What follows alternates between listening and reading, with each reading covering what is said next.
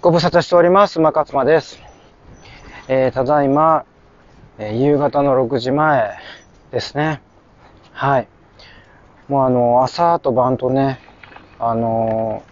ー散歩、散歩ね、犬の散歩をしながらこう、ウォーキングを、まあ、しているっていうのがだいぶね、板についてきたというか、こう、朝晩。で、やっぱり朝晩ね、ウォーキングをだいたい回あたりね、50分ぐらいやるんですよね。だからそうなってくると、もう1日で 朝晩、えー歩くのにプラスアルファ、それ以外のところでこう歩いてるのを入れると、まあ2万歩を超えてくるっていうね。まあそういうお話もこう、このエピソードでね、この番組で行ってますけど、まあそれがこう、やっぱりもう徐々にね、体脂肪の燃焼に拍車をかけてきたっていう感じでね、目標としてた20%も切ってきたよっていう、まあそういう話をね、こう、させてもらってるんですけど、なのであのまあいい感じでね、ダイエットも回ってきたというか、まあ自分はもうそんな別にその痩せたいとかっていうのはあんまりなくって、どっちかっていうと、あの今ね、ダイエットプログラムをやってるから、その、受講者さんが、その、目標、体重にまで行くまでのまあお手伝いをしてるっていう感じなんですけど。まあでもやっぱりね、そういうのもこう、着実にこう、前に前進してるというか、受講者さんの体重も落ちてきてるし、体脂肪も落ちてきてるので、で、みんなにやっていただいてるやっぱりこう、ウォーキング、まあ、それがやっぱりすごいいいっていう。でも、ウォーキングってあくまで、その、ベースにちゃんとした、しっかりした食事っていうのがね、あるから、だから、9割は食事だと思ってるんで、私。そう、食事をしっかりとる。で、その、しっかり咀嚼するってことですね。しっかりと噛むっていう。これね、噛んでない人はね、本当に、もう際限なく食べてしまうので、あんまりこうお腹いっぱいになるっていう感覚がないんですよね。だからもうずーっと食べ続けちゃうんですよ。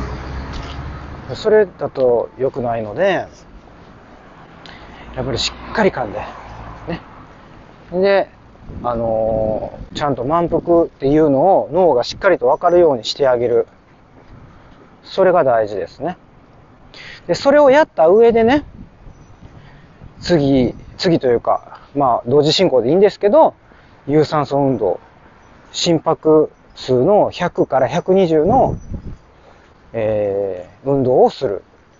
まあ、それがね、もうまさにウォーキングなんですよね。なので、そのウォーキングを やっていくっていう、それだけなんですけど。まあでもね、なかなかね、できないっていうかね。まあ仕方ないですよね。そんな歩く習慣とかがなかったら。でもどうですかねこれやっぱコロナ禍でリモートワークしてる人結構多いと思うんですよ。もうオフィスにもちろん行ってる人もいるでしょうけど、だいぶね、この1年間で働き方が変わったから、だから、ね、あのーそういう人らは、これを機にね、これをチャンスやと思って、どうですかね。あの、歩いてみようっていう。うん。ぜひやっぱりちょっと歩いて、ほんで、体脂肪を燃やしていく。あの、脳にもすごいいいっていうのはもう本当にもう毎回しつこいぐらいこの番組でも言ってるから、まあまあそうなんやろうなっていうのをね、聞いてくれてると思うんですけどね。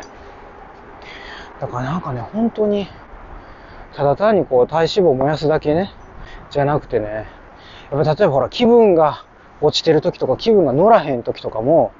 こう歩くことによって気分が乗ってくる。うん。まあやっぱりそういうフィードバックもありますしね、あの、もらってますし、あの、受講者さんからも。だから、そういうのもそうやし、あと、なんだろうな。あ、そう、アイディアがね、湧いてくるとか。だからどっちかっていうとそっちの方がメリットがあると思うので、で、気がついたらっていうか結果的に脂肪も燃えてて、っていう嬉しいおまけ付き。なんでね、ぜひやってほしいなと思うんですけど、まあ、こんな話をね、毎回毎回やっててもね、あまり面白くないかもしれないんで、今日はね、そうだな、あのえっと、まあ、受講者さんの話じゃないですけど、えっと、やっぱね、際限なく先食べちゃうっていう話があったんですけど、やっぱね、どうしてもね、食べちゃうっていう人、どうしたらいいですかみたいな、その、ありますよね、そういう。うん、あのー、だから要はそのお腹いっぱいになってるっていうこう信号がちゃんと伝わってないっていうかね。いや、その信号をちゃんと伝えるためには、噛むっていう、もう噛んで、うーんって噛む、噛む、噛みまく。だから、噛むための努力をしないといけない。まあだからそのうちのね、よくあるパターンっていうか、これはやっぱガム噛むとかね。あれだから、なんで野球選手がガム噛んでるかっていうと、あれはちゃんとこう、理にかなってるというかね。うん。理にかなってるっていうのはおかしいか。でももう、その噛むことによってやっぱりこうね、ちゃんと脳に信号を伝えるっていう。もちろんその、咀嚼して、この唾液を使って十分に消化をね、良くしていくっていう目的ももちろんあるんですよね。あのね食べるときは。もね、食べる。で、まあ、まあ、そういうのもそうなんですけど、まああのー、食べない方がいいものってあるじゃないですか。例えば、あのー、白い、まあ、小麦粉なんですけどね。小麦粉ってどっちにしろあの、あの、グルテンがあって、そのグルテンっていうのがどうもこの、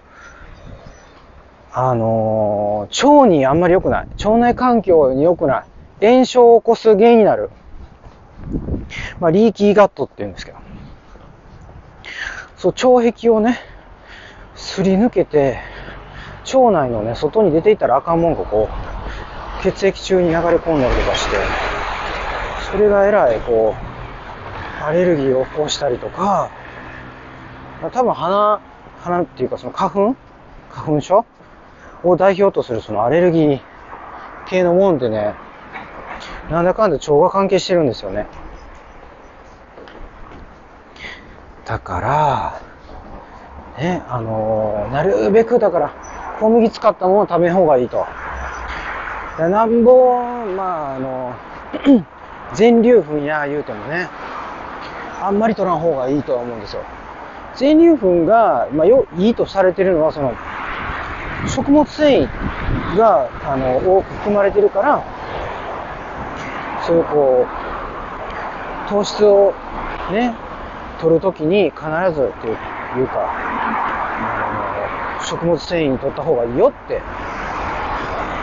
そうすることによってその血糖値の上昇を緩やかにしてくれる。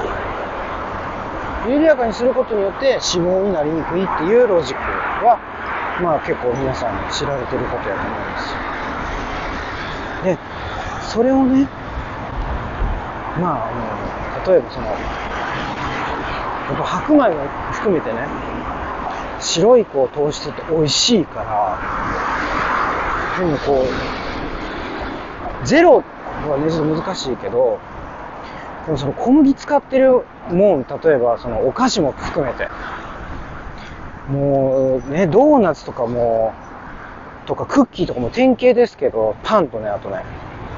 そういうのをどうやったら我慢できるかっていう話になった時に、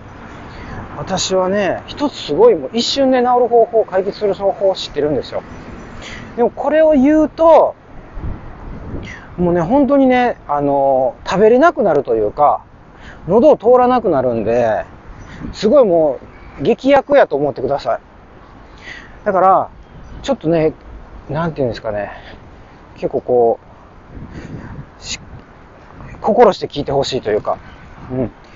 だから、もしかしたらもうこの放送聞いたことをこう後悔するかもしれませんけど、やっぱりね、あのー、その白い炭水化物、えー、白米、あとはそれからパン、あとは麺類ですね。これはパスタとかうどんとか、えっと、ラーメンとか含めますけど、ね、こういうものを、あの、食べないようにする方法、今から言いますね。もう一瞬で食べれなくなりますから。それどういうことかというと、もうそれを目にしたら、それが頭に浮かんだらそれをうんこやと思うことですね。はい。うんこって思ったら絶対食べれないですから。だからね、私これでね、結構だいぶ糖質ね、白い糖質をだいぶ食べなくなったんですよ。うん。ものすごい効果があるので、まあ、全粒粉系とかね、玄米は食べますよ。でも、だいぶそれでも食べなくなりましたね。いかがでしたでしょうか？こういうやり方もあるよっていうことを今日はね、あの、ぜひ皆さんに、あの、伝えたかったということで、この動画を、動画じゃない、音声を撮らせていただいておりました。はい。ということで終わっていきたいと思います。それでは、いってらっしゃい。